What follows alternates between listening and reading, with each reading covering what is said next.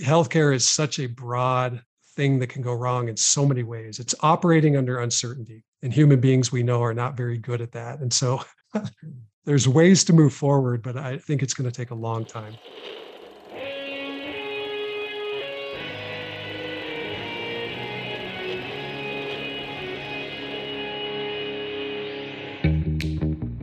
Welcome to Back to the Future podcast. My name is Victor Sadia, and I talk with brilliant minds and hearts of people who want to uproot and transform the current health and wellness paradigm. Good morning, good afternoon, good evening. Today we have Travis Christofferson. Travis Christofferson has a degree in molecular biology and a master's degree in material engineering and science. He's a full time science writer and published the best selling book, Tripping Over the Truth which shows how the metabolic theory of cancer is overturning one of medicine's most entrenched paradigms. He's the founder of the Foundation for Metabolic Cancer Therapies and the co founder of Care Oncology.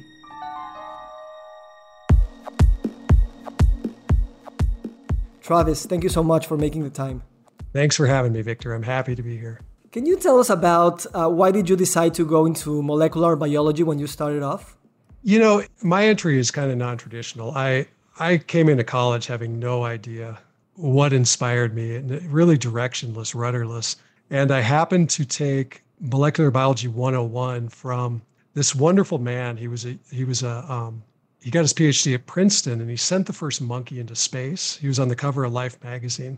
And he started the class off by this incredible he started off with supernova explosions in outer space and how heavy elements are created, which are, you know, the, the foundation for life to form carbon and nitrogen and oxygen, and went from there and prebiotic evolution and, and multicellularity. And I was just completely enamored by that story, by that, you know, that we are we are just this sort of manifestation of a universe that tend towards order right? And from then on i just couldn't get enough. I, I, I was just fascinated how the body works. And you know back then this is the mid 90s we we were just sorting to se- sequence genomes and understand the role of dna and how dna evolved. And you know from then until now that the evolution of thought and what we've learned has just been spectacular. But i've always just been attracted to it. It's just that to me was a fascinating topic I think it's it's a real privilege to choose your career based on fascination and based on this experience of amazement because many people just choose it because their parents did or because it's a good way to making money and, and be part of this industrial society. But I think that uh, curiosity and, and those things really drive not only the motivation but also the creativity to you know really uh, have your say into how these fields evolve you can't have it any other way. I tell my kids that all the time, and that's that's one of the most you know sort of profound lessons that I've learned in life is you there is no replacing inspiration, curiosity, and passion. You just can't. When you're not truly inspired by a subject, you're, you're only going to go so far. You know, you're just sort of ticking boxes. But if you're really, really inspired and passionate, that's when you you get those sort of paradigm shifting changes that change the world, frankly. What got you to to write Tripping Over the Truth? What was that curiosity, fascination that drove you there? You know, Tripping Over the Truth, I was I was in my I think early 40s and it was it was really a midlife crisis. I was in a vocation I wasn't happy with, again back to this inspiration sort of theme, but I was looking to re-enter the world of that I loved, which is biochemistry, molecular biology, and I had not finished my master's. I had three credits left, and the university where I was at was nice enough to give me an independent study class. And so let me choose my own topic. And I was just happened to be leafing, leafing through Kindle one day, and I saw this book called Cancer is a Metabolic Disease. And it was $70, and I hovered over it. I almost didn't click it because it was so much money. I finally did. And I read it. You know, it's this huge, comprehensive, almost textbook, like like tomb of, of work. And read it within that day, reread it, I think two or three days later. And what that book really was was uh, it was by Thomas Seyfried at Boston College. It was this non-standard look at cancer theory.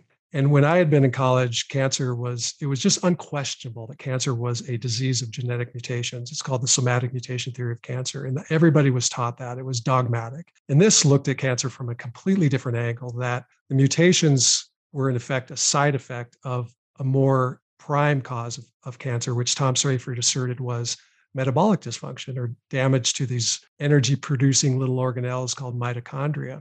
And the data that was laid out was just was so fascinating. There was decades and decades really a half century of data that you could look at in this kind of story format to support tom's assertion. And so that you know and nobody was talking about this at the time. It was very he had just come out with the book. I think it was 2012 and um, so i did my thesis on that. I just dove into it and that inspired the book. And the, you know tom had written this textbook and I think The Emperor of Maladies had just come out, which is another very extremely comprehensive book on the story of cancer, where we are, went through the entire history to where we arrived today.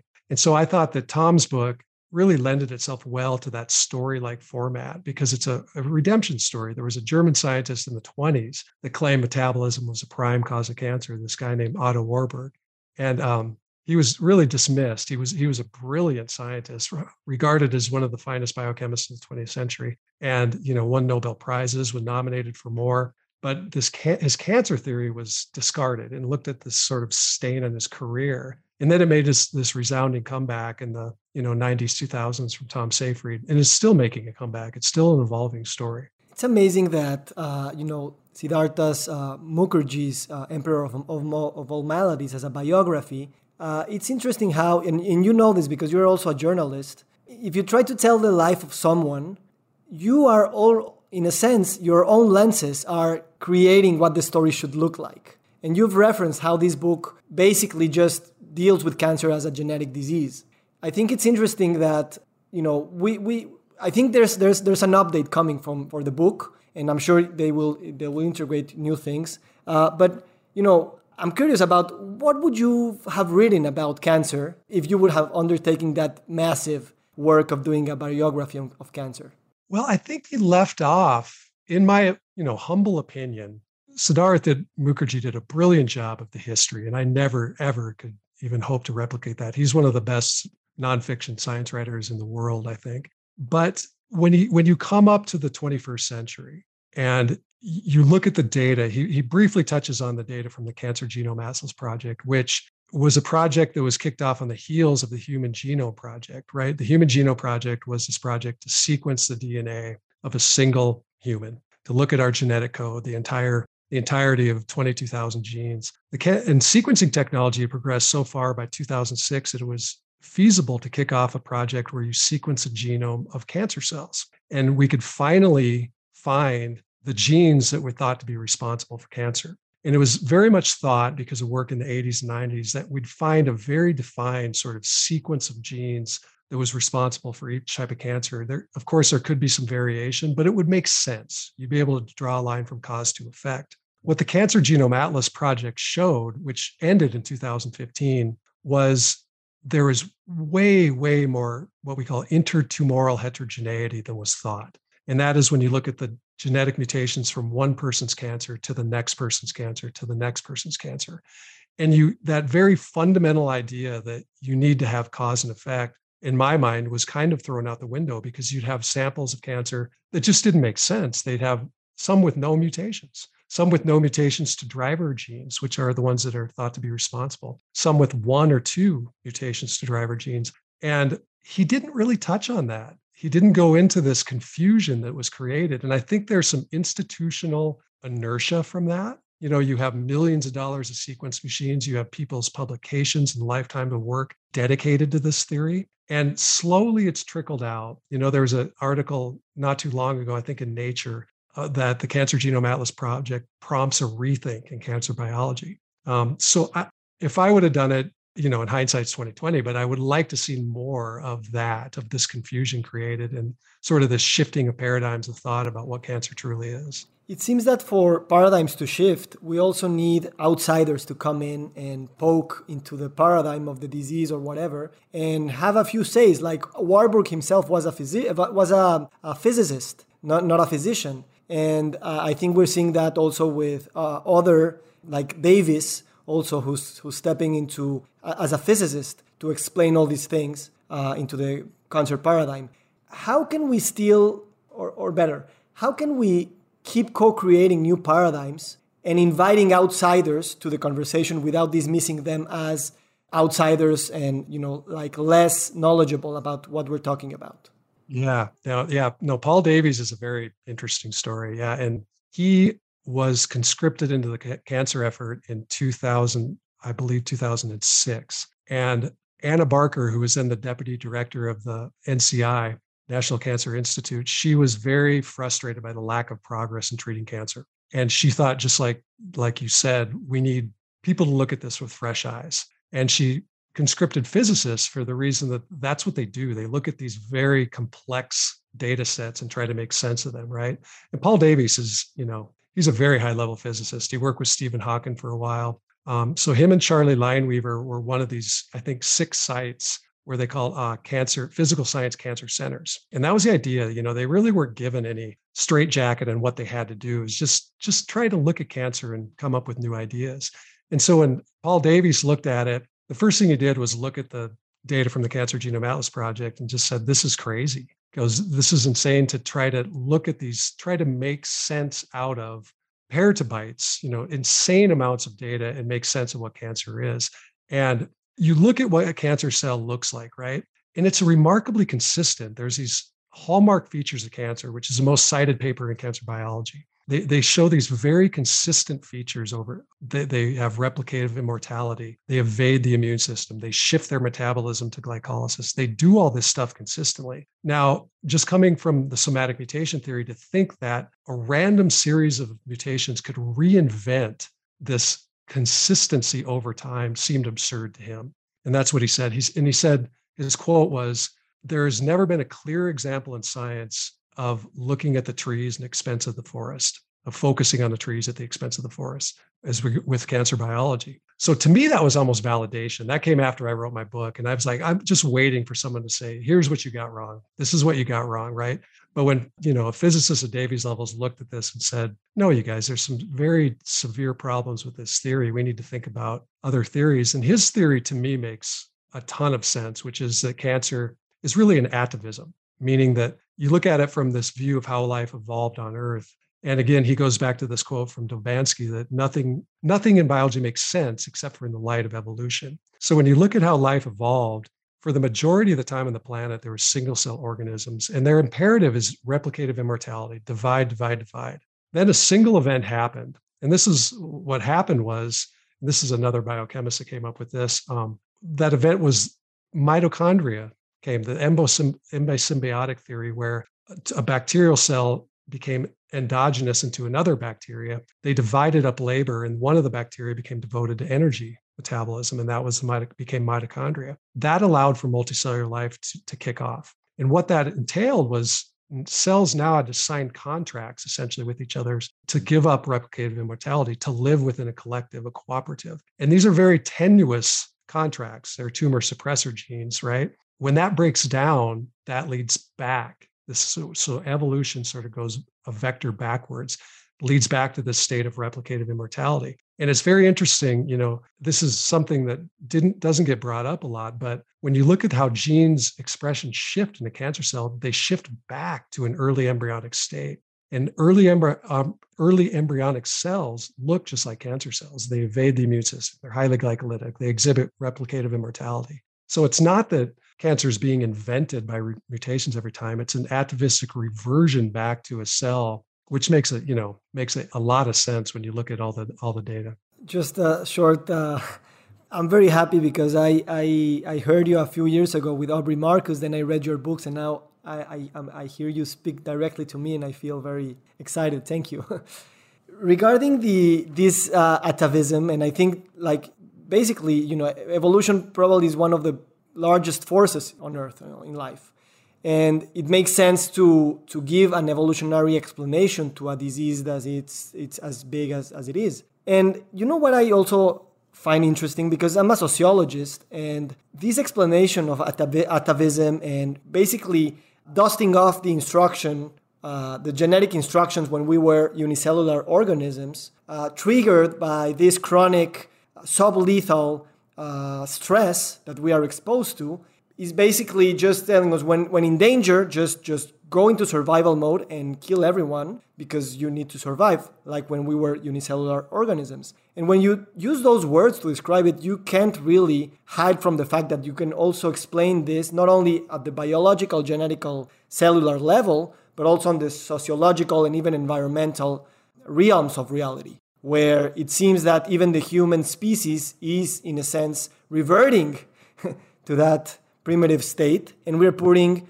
in danger our society and the planet. Yeah, those, those themes, you know, that's a huge topic. Those, those the, I think with science, what you kind of learn to respect is that there's a consistency in the themes of nature, right? And when you look at how life evolved, again, back from unicellular to multicellular, and then up this ladder of incredible complexity to this this pink ape that can think for itself, and and, and now now he's in a cave and he's inventing tools. He's using tools. They learn to communicate from there you fast forward to today and think of what's happened the, the technology the building of civilizations right? And that's another theme. I mean to go from unicellular life to a multicellular organism where you have a division of labor a liver cell is doing a very specific function a neuron is doing a very specific job and now you have human beings that are doing the same thing almost like cells. You have somebody in ai you have somebody you know sweeping the streets. So it's a theme right? And i you can't separate the two they're both evolutionary paradigms and i you know from this point we can be optimistic of the future we can be very pessimistic. I think every generation feels that and i don't know what's going to happen victor. I don't know. I don't know where we evolve from here as, as a collective i guess. I don't know how what's your opinion on this? I haven't really heard you talk about this but in a sense feeling that or thinking that cancer is not this foreign invader who's really messing up with ourselves. In, and in a sense, it's an evolutionary response to survival based on the current situations of our environment. I think it can also help us to uh, de demonize cancer and probably not be so afraid of something so foreign and also understand that if it's coming from us maybe there's a message there maybe uh, there's there's there's some teachings that we can really learn uh, not only in terms of our emotional reaction to the disease, but also obviously in terms of how we characterize cancer in the society, in marketing, and all those things, and reappropriate those meanings as part of this evolutionary story, because it's also a story of how we have been talking about the disease all along. Yeah, you know, historically, it, it's always been framed as a war. And that kind of came from the single cell hypothesis that unless you kill every single cancer cell, in a patient, you're going to lose the war because that one cell can come divide. You can have a recurrence and, and death. And they have, you know, they get better at at dealing with chemotherapy as the time goes on. So it, it was framed as a war. You got to cut, slash, and burn was kind of the jargon that oncologists use. Cut it out, burn it with radiation, and poison it. I'm sorry, yeah, it was cut, slash, and poison. And that that was the approach to cancer therapies for a long, long time. In the 60s at the NCI, they'd push chemotherapy to absolute limits. It was an experimental, you know, time where a lot more was allowed, more permissive, and they would push patients to the brink of death. And they really only were able to make a significant progress on a, on a handful of cancers. And then the utility of high dose chemo was really realized at that time period. I, I agree. We need to stop thinking of it as a war to kill every single cell because when you look at cancer more as an epigenetic or metabolic disease where gene expression has gone wrong, what about engaging cancer cells in the sort of diplomacy where you shift that gene expression back to behaving like a normal cell? And that has been shown to be entirely possible. There's a new classes of epigenetic drugs. There's all kinds of lifestyle things people should know about but don't get exposed to. If you have insulin resistance, which 80% of the US population does to some degree, that is highly prognostic of cancer outcomes. That's something we can all deal with very simply through lifestyle and, and all kinds of things like that. And sociologically, right? Um, people, we're not just individuals. We, we are, again, we're back to this idea we're a collective. People that report being lonely, that are not happy because they're lonely, have very significantly worse um, prognostic outcomes than people that are not. So there's all there, there's a whole different side the way you could frame the way you approach cancer treatment. Yeah, and you know, coming from this bacteriological paradigm of disease in general, we're also seeking the, that foreign agent like a bacteria or a virus and want, we want to kill it. But we, we seldom think about this theory of the, of the seed and the soil and, and what's, yeah. what's the soil and how can we empower and boost the soil, not only individually but collectively, so that these things don't really proliferate. And hmm. that's why I think stories are so important because in a sense, we have always separated biology and genetic th- and genetic and physiology like those are things that scientists in hospitals and labs are working on. And words meanings advertising marketing and even political discourses are really separated from that. But for example you, you think about the placebo effect and you see it in action like like a smile like a dance like even a political or an advertising campaign can prompt uh, changes in our physiology in our genes. So I don't like when, when we dismiss stories as, as nice things, but as if they were separated from reality. Where do you find this connection between the power of narrative and, and words with the, the materiality of cells? No, that's a fascinating question. You know, most of the time scientists are reductionists. They're looking at, well, if I add compound A to a cancer cell, what does it do? And, and go from there. And that's how they approach sort of scientific research and then therapies but you're right. There's a big, broader sort of narrative to to therapies in general, to being what is it to be a healthy person, and so on. And surprisingly, and I learned this in my second book, Curable, that the the biggest determinant of how long you're going to live is social is is the amount of, of close contacts you have in other words the people you count on the most that you can go to if we're alone your close family and friends and the second is something called social integration so it's as you move through your day and your life, how much social contact you have with the world, right? Do you chat with the mailman, kind of those type of things. And those those two by far are the biggest determinants of health. They will tell you that if you re- don't have those, if you feel like you don't have those, and it's kind of individual based, it's not absolute, it's not a number. It's introverts need less of that than extroverts, right? So, but people that report loneliness um, have a 50% higher risk of death before 70 now, to put that in perspective, what we consider public health enemy number one, obesity, obesity only confers a 30% chance of risk of death before 70. So it's a huge, huge determinant. How do we factor that into, into, you know, and this goes to cancer too. When women that report lonely for breast cancer have recurrence rates are higher, um, median survival is lower. There's a fascinating experiment with rats where, which are highly social creatures, where they group them in, in cages of four and these are rats that are prone to mammary cancer. And then the other rats were left in cages isolated. And they just watched them over time and then autopsied them. The rats that were left alone experienced it was uh, 3,000 and some percent more tumors, mammary tumors, and I think 100%, 135% bigger size of each tumor. So that's an underappreciated uh, sort of narrative, I think, is what you're asking of our lives. That gets lost in that reductionism of science. I agree. And when whenever we see this complexity and we want to interconnect all these things narrative, biology, genetics, social determinants of health, public policy, uh, uh, environment and we want to go to those scientists who are reductionist.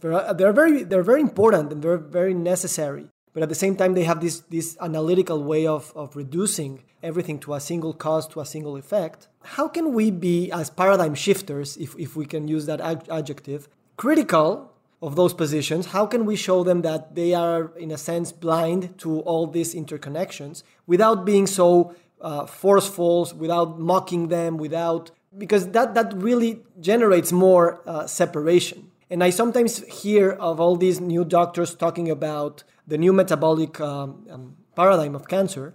And we can't really restrain ourselves and not be very critical and even uh, like, you know, we have narratives that might expose people in an emotional way instead of an intellectual way.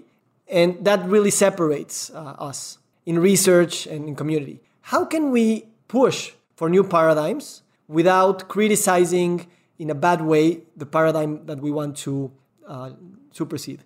That's a great, great question. You know, you look at the history of science, and any paradigm shift in science was a battle. I, I shouldn't say all of them, but the majority, especially in health, are, are protracted battles. And there was a there was a classic one that called the OxPhos Wars, where Peter Mitchell first proposed that mitochondria generate energy through this crazy chemical process called the chemiosmotic gradient.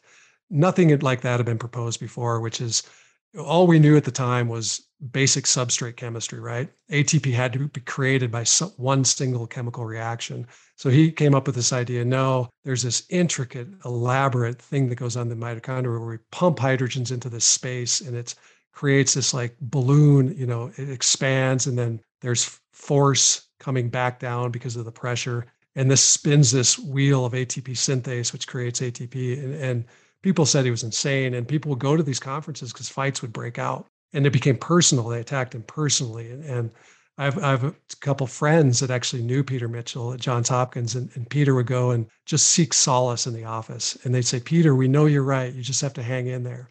And I don't like the frame, I don't like sort of Tom Seyfried's image of cancer framed as, haha, look, this is correct. You guys got it wrong. Science does not need to proceed that way. It's a democratic process where we just look at this and talk. And I think it comes a lot on the individual, right? How they present it, how they frame it. Are they doing it antagonistically or not? I think you're right, Victor, that things have changed where that we used to have sort of common, a common source of information. You know, and journalistically, we'd watch the nightly news and it was the same anchors and we all watched that. Now newspapers are gone. They're heading the way of the dinosaurs. We we get our information from the sources that we want to get it from.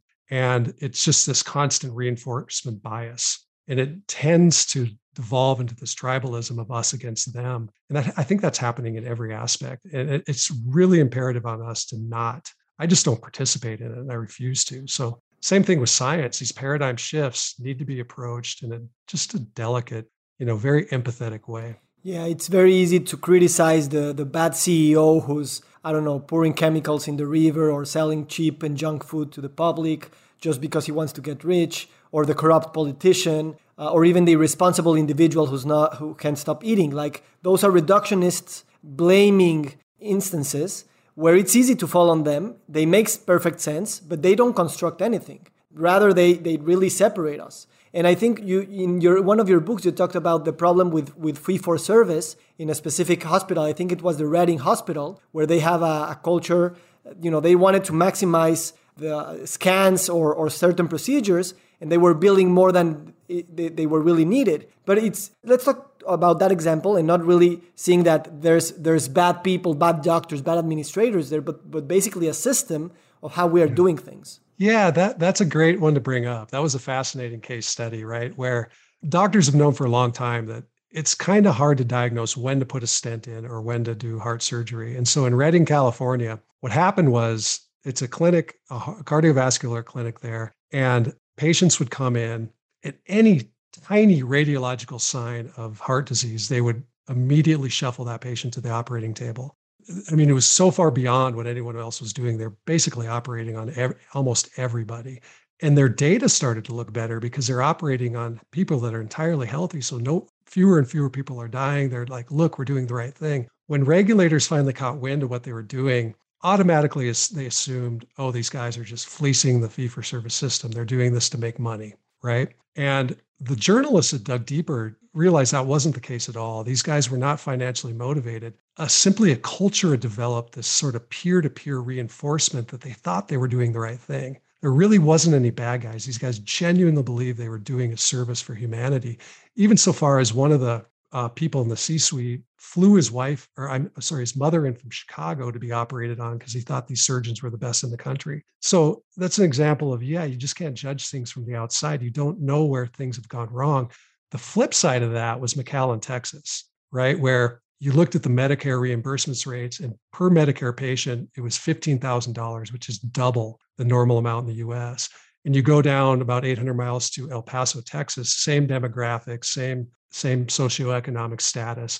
The utilization rate's 8,000. So it was double that. So what, what was going on in McAllen? You, they went down there and they found out it really was a culture of money. The doctors had this very strong entrepreneurial and they competed with each other. They were, you know, looking at each other's how much they were making. And so this spun out of control to where these guys really were, you know, fraudulent, frauding the system and just over treating to an insane degree. And again, the regulators came down on them. Journalists wrote great pieces on them. And that worked, you know, shining a light on when people are doing eh, bad like that just sterilizes it. They and they they fixed it back to regular utilization rates. But you know, it healthcare is such a broad thing that can go wrong in so many ways. It's operating under uncertainty. And human beings we know are not very good at that. And so there's ways to move forward, but I think it's going to take a long time.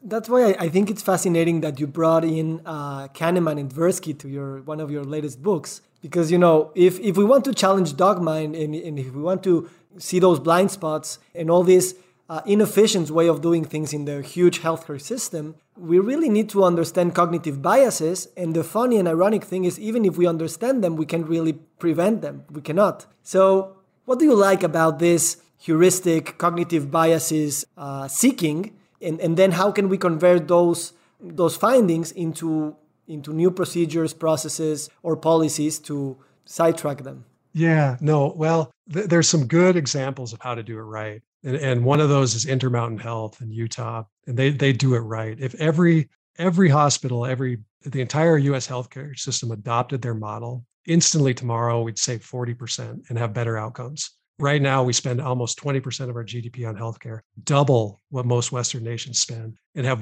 the worst life expectancy in all Western world. So clearly, just from the top down, we're doing something very, very wrong the way they approach healthcare and the way I think it, has got to evolve is healthcare evolved. Go back thousands of years to the Greek Hippocrates, and, and he had a statement that a physician's judgment matters more than any external measurement. So we had this ethos of a doctor as this autonomous island of sovereignty where they just operate completely independently. Now, of course, we've developed specialties from there, surgeons, radiologists, and so forth. But we need to go even further from that. We need to have the infrastructure help doctors with the complexity they face day to day.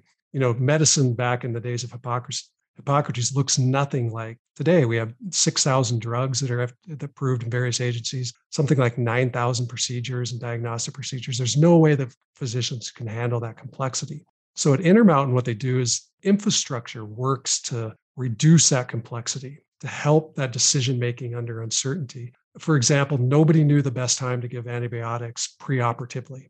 Was it 24 hours before the surgeon started to cut? Was it 24 hours after? Everybody just kind of ballparked it. Nobody knew. And so what they do at Intermountain, they do this brilliantly day to day on all these things where there is any uncertainty, is they just look at the medical records and they they look at they have doctors that did it 24 hours before, doctors 24 to 48 hours after. Then they determine by the medical records that you could reduce surgical infections by half if you did it 24 hours before. So they constrict that decision making under uncertainty, provide guardrails for the physicians. Now, some physicians push back and say, you're reducing our autonomy. It's our, our intuition that matters. Well, no, the data is clear. In many cases, your intuition can be much worse, right? so we can do that with data, make these guardrails where it matters. But then, you know, there is something magical about human intuition where they have that intimate bond with re- relationship with a patient. And then we can let that flourish under those guardrails and say, this is what you, you need to focus on that intuition. We have your back on these other areas of uncertainty. And there's so many examples where just tradition, you know, has dictated medical procedures. Like for forever for advanced kidney cancer, it was thought that, you know, you need to take out the kidney. Then in 2018, they finally did a trial and said, no, removing the kidneys no better than just the chemotherapy they're already getting. And usually it's less is more. We're usually, most cases we're over treating. So we need these kind of comparative trials to show us what works and what doesn't. And then, you know, give physicians help to where they don't have to make decisions under where it's a judgment all the time and it's not known if it's right or not judgment. I think uh, the, the new paradigms are you know very much reliant on finding these balances between how much attention we put to data and all these marvelous things that we can now do with artificial intelligence and, and big data and, and, and machine learning, and also pair it with human artistic intuition.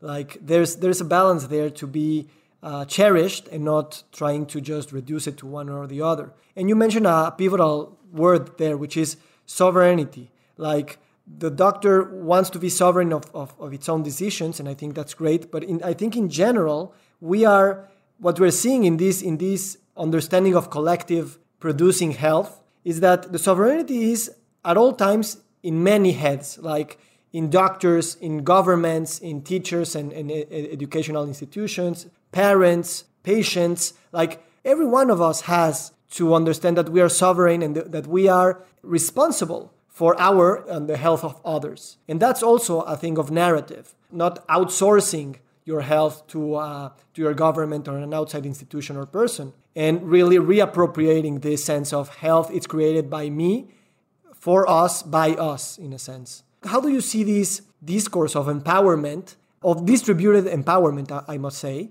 to create new ways of, of science and technology to come together? Yeah, that great question. You know, back to the first part where you're talking about the sovereignty and, and human intuition and, and there's a very interesting example of that where AI, you know, AI has gotten so good at computer chess it can beat most grandmasters. But there's a new form of chess called advanced chess where the best chess players in the world pick their AI program and then play alongside it. And they're they've played alongside it so much that they can identify when it might be getting it just a little bit wrong. So there's an element of human intuition. That combination is better than the best AI programs in the world. So I think that's a beautiful example of how this can sort of exist together, right? You know, as far as taking it, you know, taking control of our own health, I think that's is so critical for everybody. And I don't know how to solve that. You know, we don't again, we don't know typically what matters for our own health, I think. There's there's a lot of miseducation of that. It's funny when you interview super centenarians, people that live over 110, that's one out of every 7 million people. You ask them, what, what made you live this long? And you get answers from, I drink Dr. Pepper, to one guy was 12 cigars a day and whiskey at night. Another's um, sunbathing nude. You just, you know, and the truth is they have no idea why they live that long. They, that's where human bias comes in. I think it was the Dr. Pepper or the hogshead cheese was one answer. And but again, approaching that question from epidemiology, we know what matters. It's interconnectedness, the blue zones where people live the longest. It's not the food,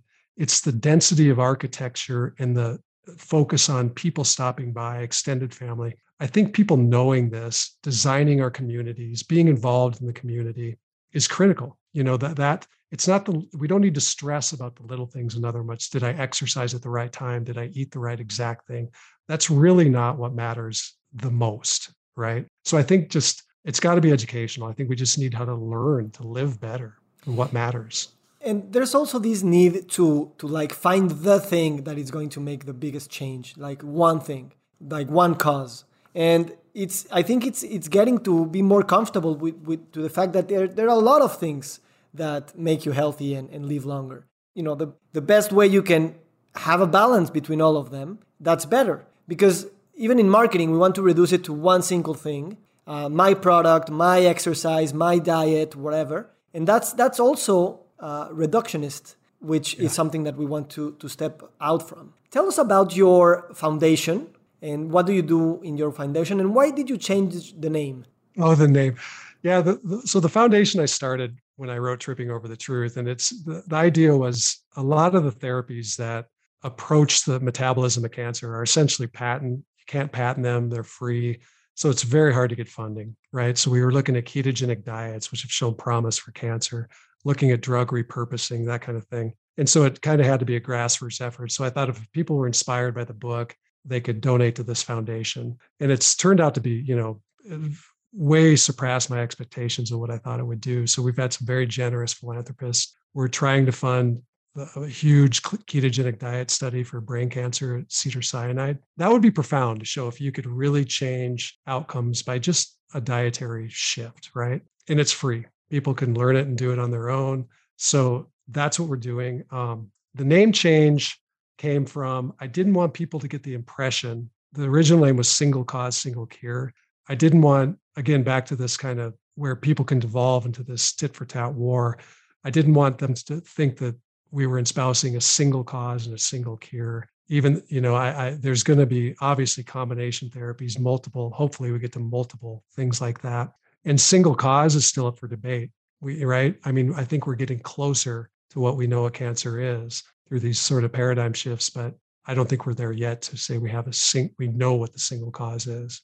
I'm not an expert but you know in this interdisciplinary co-creation of new paradigms i, I must say that to me it makes a lot of sense that not only cancer but many other diseases are basically this exposure to constant stress which is sublethal. And what we're finding is that stress comes in different ways like from a toxic uh, thing that we can ingest in our food or water to toxic uh, feeling like we can't really uh, apologize to someone or even receive the apology from someone to um, whatever we're eating the electromagnetic field we are living on. So that's the thing. Like many things are stressing us, and we will need science and intuition to look for those. And, and, and the funny thing is that we won't be able to reduce or eliminate everything. So, in a sense, it's also making friends with all these things that are making us stressful as a society and using the, our narrative to accept how things are. Like, yeah. w- what happens if you're in an airport and, and there's nothing to eat and you haven't eaten for, for 24 hours and there's only French fries? Should you take it or should you not take it? And pro- it's probably,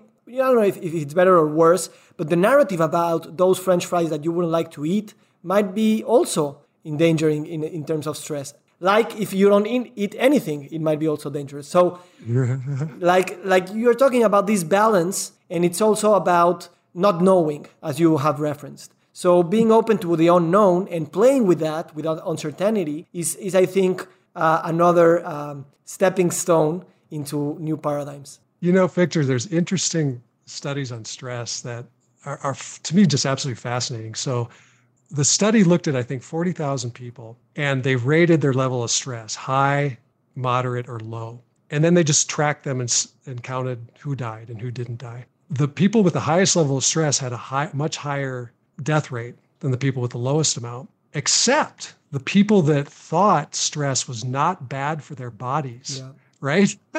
they had the actually the lowest death rate, even the people that reported low stress. So how can that be? And then you look at okay, what happens in the stress response? What happens is you pump out adrenaline. We're all familiar with that feeling. Your heart rate goes up, your blood pressure, you feel uncomfortable, but you also pump out oxytocin. So stress prompts you. Oxytocin is the love hormone. It makes you more empathetic, makes you reach out to be more social. If you seize on that, you know, when you're going through a divorce, I, you know, I've, I've seen my friends do it. They reach out, they want to talk, they just want to talk about it.